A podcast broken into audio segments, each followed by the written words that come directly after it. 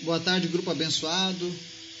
Hoje é dia 19 de 4 de 2022 e a gente vai fazer a leitura hoje do último capítulo do livro de Oséias, no verso no capítulo 14.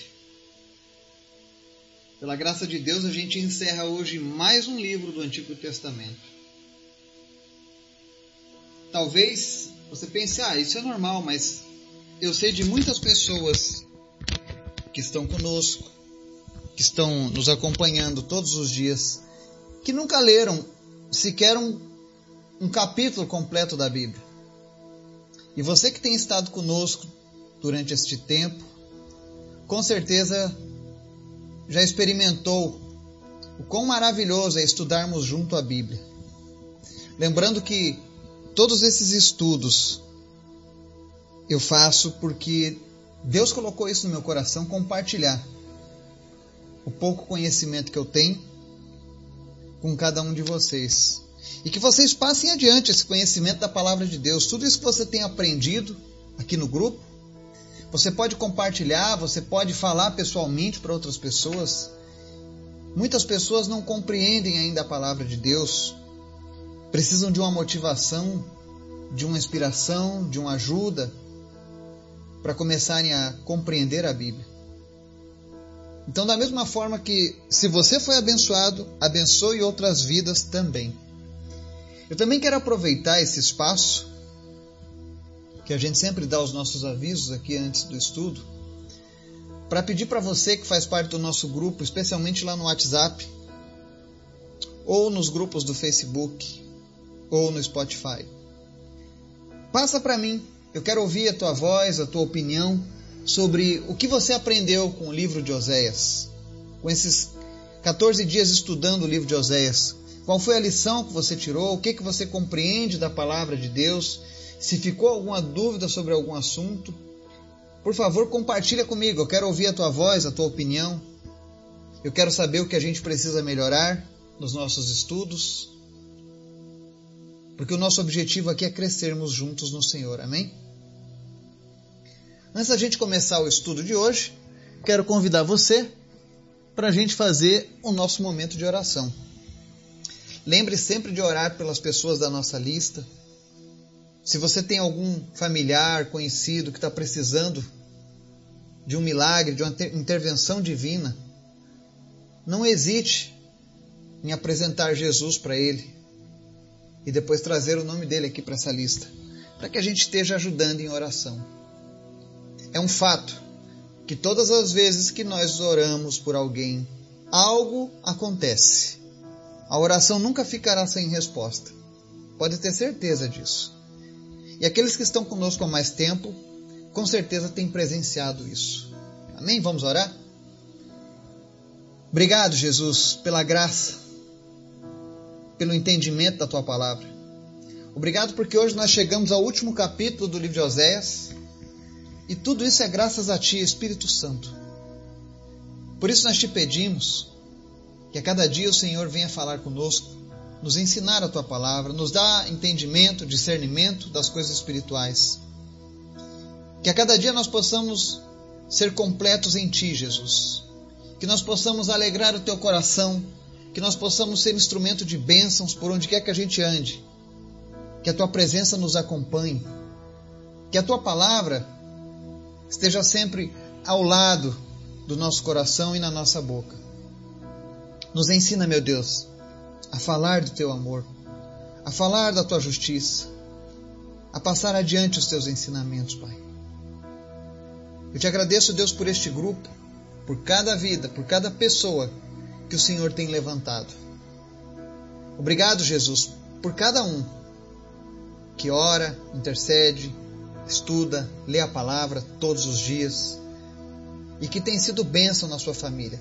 Eu oro em especial nessa tarde, Deus, em nome de Jesus, que o Senhor traga cada vez mais a tua prosperidade sobre nós. Nos abençoa, Deus, de uma maneira poderosa, Pai, em nome de Jesus. O Senhor é sempre bom. O Senhor não tem permitido que falte nada para os teus filhos. Por isso nós estamos alegres, Pai. Obrigado, Deus, pelo teu cuidado. Nessa tarde, Senhor, eu quero te apresentar os enfermos. Visita, meu Deus, a Miriam, que sofre de um problema na vesícula, e cura ela, Pai, em nome de Jesus. Eu, tenho, eu quero trazer alguns nomes aqui hoje, Senhor, e te pedir em nome de Jesus, Pai. Que essas pessoas possam ter o nome retirado dessa lista de oração, porque elas foram curadas nessa tarde, em nome de Jesus, Pai. Pela fé, Senhor. Eu oro pela vida também da Zeni, da Lesi e da Cecília, que lutam contra o diabetes. Em nome de Jesus, diabetes, saia Deixe agora o corpo delas em nome de Jesus, que o organismo delas seja restabelecido, Senhor. Que em nome de Jesus a Cecília, que é uma criança, possa ter uma vida normal, Deus. Que ela não venha necessitar da insulina, que ela não venha necessitar, ó Deus, de medicação, que ela não venha ser privada, meu Deus, de tudo aquilo que o Senhor fez de bom nessa terra, Pai. Em nome de Jesus, tem misericórdia da vida dessa criança, Pai. Tem misericórdia, Deus, de todos aqueles que nos ouvem nesse momento que estão lutando contra o diabetes alguns até em situação de risco, em nome de Jesus. Nós cancelamos agora, Deus, todo o poder do diabetes na vida dessa pessoa. Nós decretamos a falência da diabetes agora na sua vida. Em nome de Jesus, seja curado, seja curada da sua diabetes. Não importa o nível, não importa o estágio, não importa a tua idade. Em nome de Jesus. Eu oro também, meu Deus, pela vida daqueles que têm lutado contra o câncer, Pai. Senhor, em nome de Jesus, visita nessa tarde o Marcelo, o Nelson, a Salete, a Cleci, a Tiffany, a Cat, o José Cláudio, a Regiane, a Marli Franco, a Maria Madalena e tantos outros que estão agora nos ouvindo, que lutam contra essa doença. Em nome de Jesus, eu te repreendo câncer. Eu ordeno que tu deixe esse corpo agora em nome de Jesus. Seja qual for a tua origem, espiritual ou física, em nome de Jesus. Câncer, desapareça, tumores, sequem. Em nome de Jesus, caroços, sumam agora todos os caroços em nome de Jesus. E aonde estava sendo produzido o alimento para esse câncer, eu ordeno agora que seja cancelado tudo isso agora, em nome de Jesus. Aquele que estava tomando tratamento quimioterapia, medicamento, radioterapia, em nome de Jesus. Eu amplifico agora o poder de cura desse medicamento, que de uma maneira milagrosa, Pai. Essas pessoas sejam saradas do câncer. Aqueles que estavam no nível 4, metástase, em nome de Jesus. Toda metástase desapareça agora. Crianças que estavam com leucemia, em nome de Jesus, Vem com o teu sangue, Jesus, e purifica agora, Senhor, a medula, a óssea, o sangue dessa criança em nome de Jesus. Rins voltem a funcionar. E todo o efeito colateral, toda a queda de cabelo, tudo aquilo, meu Deus, que, que destrói o, ânimo, a autoestima das pessoas que lutam contra o câncer. Em nome de Jesus, eu repreendo esses efeitos colaterais. E eu oro, Pai, em nome de Jesus, Visita, Deus, esse povo nessa tarde. E Deus faz o teu milagre. Tem misericórdia, Pai. A última palavra é sempre a tua, Jesus. Não importa, Deus, o que os médicos tenham dito. Eu sei que o Senhor colocou os médicos para cumprirem também um trabalho lindo e maravilhoso. Mas nessa hora eu oro em nome de Jesus diagnósticos de morte, diagnósticos de que não tinha mais jeito. Em nome de Jesus, eu os rejeito agora na vida dessas pessoas. E nós declaramos vida e vida em abundância, Senhor, sobre cada um deles, Pai. Visita também, meu Deus, aqueles que lutam contra a opressão, aqueles que precisam de libertação, que estão com suas mentes cansadas, abatidas, abaladas. Visita a Adriana, lá de Alagoinha. Visita a Otília, o Saulo, a Renata, o Paulo Henrique, em nome de Jesus, Pai. Tudo aquilo que tinha poder sobre a mente deles, todo pensamento de depressão, de suicídio, todo pensamento que dizia que não vai dar certo, que ela não vai para frente, que ela não será uma vencedora, todas as palavras de maldição que eles têm carregado ao longo da vida. Em nome de Jesus, Senhor, nós cancelamos essas palavras de maldição e nós declaramos vida nós declaramos palavras de vitória, palavras do Pai amado para os seus filhos. A tua palavra diz que a tua vontade é boa, perfeita e agradável, e o Senhor quer realizar a tua vontade na vida dessas pessoas. Então, em nome de Jesus, nós repreendemos agora toda a opressão, todo espírito maligno que tem lutado contra a vida dessas pessoas, que tem tomado conta das suas mentes. Em nome de Jesus, bata em retirada agora. E que eles experimentem a vontade do Senhor. Que eles venham viver um tempo de alegria na presença do Senhor, Pai. Eu te apresento a vida da Elisa. Toma ela e a sua família nas tuas mãos, Pai. Derrama um bálsamo de cura, Senhor, na alma dela nesse momento. E que ela seja visitada pela tua presença de uma maneira que ela nunca sentiu antes na vida dela, Pai. Pessoas sintam a tua presença como nunca sentiram antes nessa tarde, Pai. Em nome de Jesus, nós te convidamos, Espírito Santo. Espírito Santo, venha e se revele aos nossos corações. Vem tirar a rebeldia, vem tirar o desejo de pecar dos nossos corações. Vem tirar o egoísmo. Vem nos limpar, Senhor. Nós te autorizamos, Espírito Santo, nos limpa dos vícios, nos limpa dos pecados, nos limpa da religiosidade que tem travado as nossas vidas e feito travar a vida daqueles que estão ligados a nós mas nós queremos viver algo novo contigo, Jesus. Não nos deixa cometer os pecados de Israel, Senhor.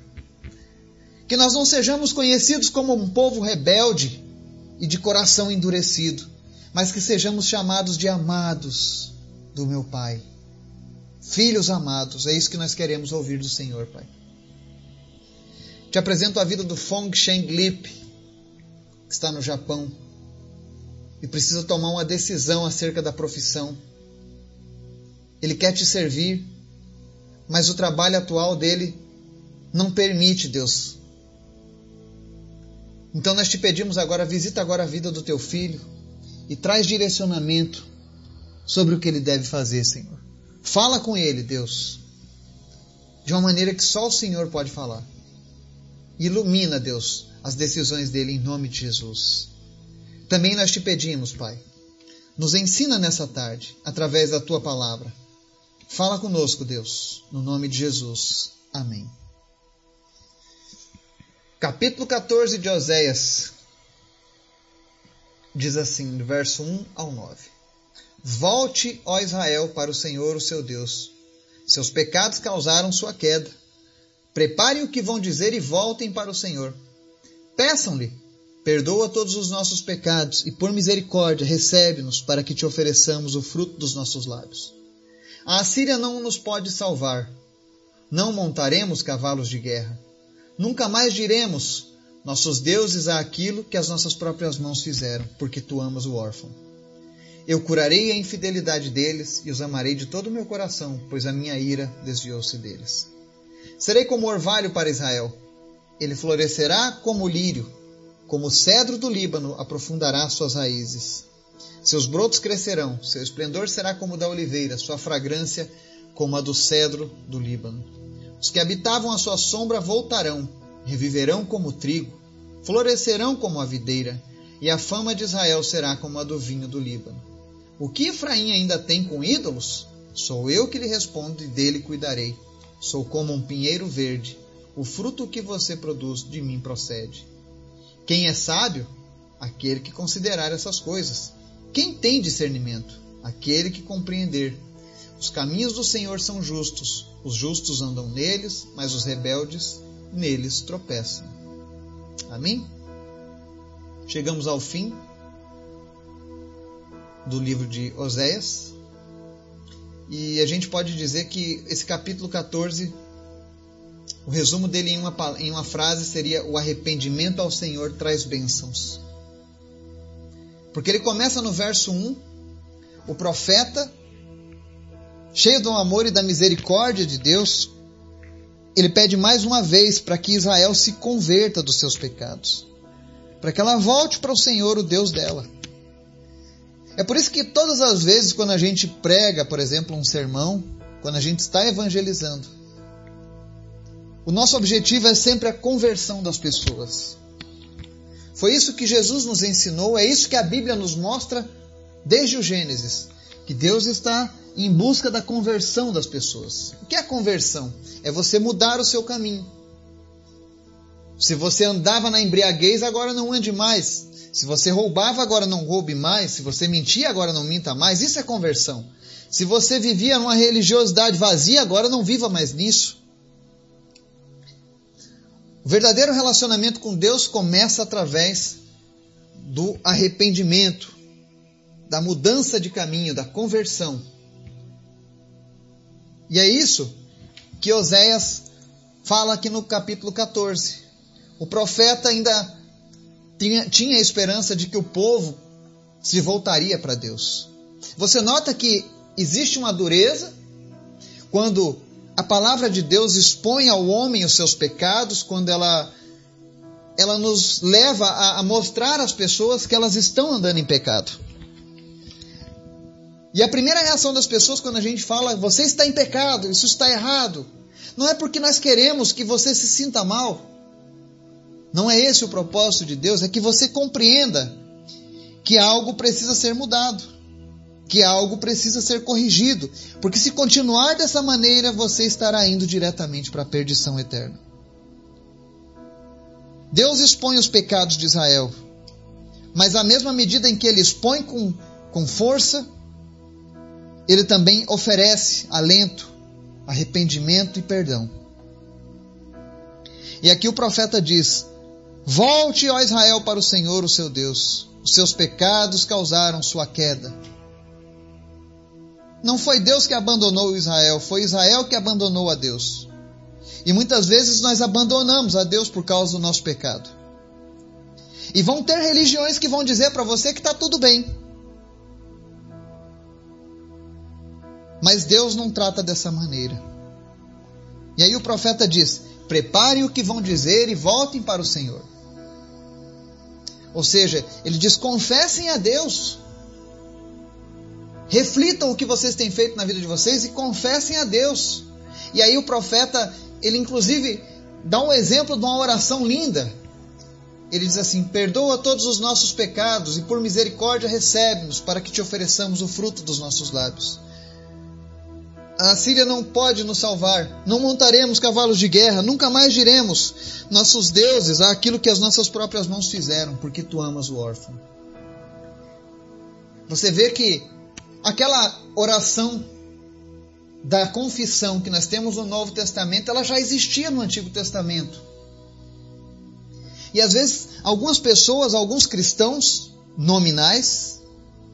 O que é o cristão nominal? É aquele cara que você pergunta qual é essa religião? Sou cristão. Mas só de nome. Ele não conhece a Bíblia, ele não segue verdades da Bíblia, mas ele se diz cristão. E aí quando você fala para essa pessoa, olha, não adianta nascer na religião, você precisa nascer de novo em Cristo. Você precisa confessar a Cristo como seu Senhor e Salvador. Eles dizem: Ah, mas eu não vou fazer isso, eu já tenho minha religião, eu já sou cristão. Lembremos que os judeus tinham uma religião e todos nasciam naquela religião. E Deus está dizendo para eles, para aquele povo que já tinha uma religião: vocês precisam se confessar diante de mim. Precisam abandonar os seus pecados. E aí ele dá um exemplo, um modelo de oração. Você vai ver, é, a Bíblia está repleta de modelos de oração. Não que você tenha que copiar isso aqui e repetir isso. Deus não gosta de oração repetitiva. Mas você usa isso como um modelo. Aqui o profeta estava mostrando qual era o pecado maior da nação de Israel.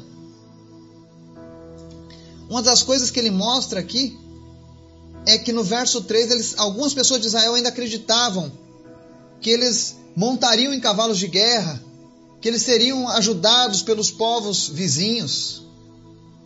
E o profeta diz: Reconheçam diante de Deus que a Síria não pode nos salvar e não montaremos cavalos de guerra. Reconheçam que só Deus pode salvar, ninguém mais. E ainda seguindo adiante na oração, ele diz assim: Nunca mais diremos O que, que nunca mais eles dirão? Nossos deuses, aquilo que as nossas próprias mãos fizeram. Quem é que faz o ídolo? Quem é que faz a imagem do santo? Quem é que faz a imagem do Buda, sei lá, da Shiva e de tantos outros? Existe uma infinidade de, de, de imagens pelo mundo que as pessoas possuem. Quem faz isso são os homens. E Deus está dizendo que no modelo de oração para Israel, olha, nunca mais digam. Digam que nunca digam nossos deuses para aquilo que as suas próprias mãos fizeram. Mais uma vez, o profeta relembra eles da sua infidelidade na idolatria. Então o profeta lembra para que na oração, na hora que eles confessarem a Deus os seus erros, os seus pecados, relembrem que a idolatria não tem lugar numa aliança com Deus. Mas ele não fala apenas essa oração, ele não apenas insiste para que eles sejam restaurados, para que eles se convertam, mas o profeta mostra no verso 4 que se esse povo se converter, existe um caminho de esperança para quem se arrepende, porque o verso 4 diz assim: Eu curarei a infidelidade deles e os amarei de todo o meu coração, pois a minha ira desviou-se deles. Deus, como tu és maravilhoso. Deus, como tu és lindo. Deus, como o Senhor é bom. Porque essa promessa de curar a infidelidade e amar de todo o coração e desviar a ira, ela se cumpre hoje na minha e na sua vida. Se você e eu nós entregamos verdadeiramente a vida para Jesus, eu e você temos experimentado isso. Deus curou a nossa infidelidade. E Ele nos ama de todo o coração. Eu sei que tem pessoas que estão ouvindo a gente que pensam que ninguém as ama. Ou elas depositam a sua esperança de amor em pessoas. Mas eu quero dizer para você aqui nessa tarde: existe um Deus que te ama e te ama de todo o coração. E o amor dele é tão grande que ele cura a infidelidade nossa e desvia a ira. Tudo aquilo que estava destinado a nós foi desviado por conta desse amor. E a única coisa que nós precisamos fazer para receber esse amor é nos voltarmos para Ele. É isso que o profeta está ensinando.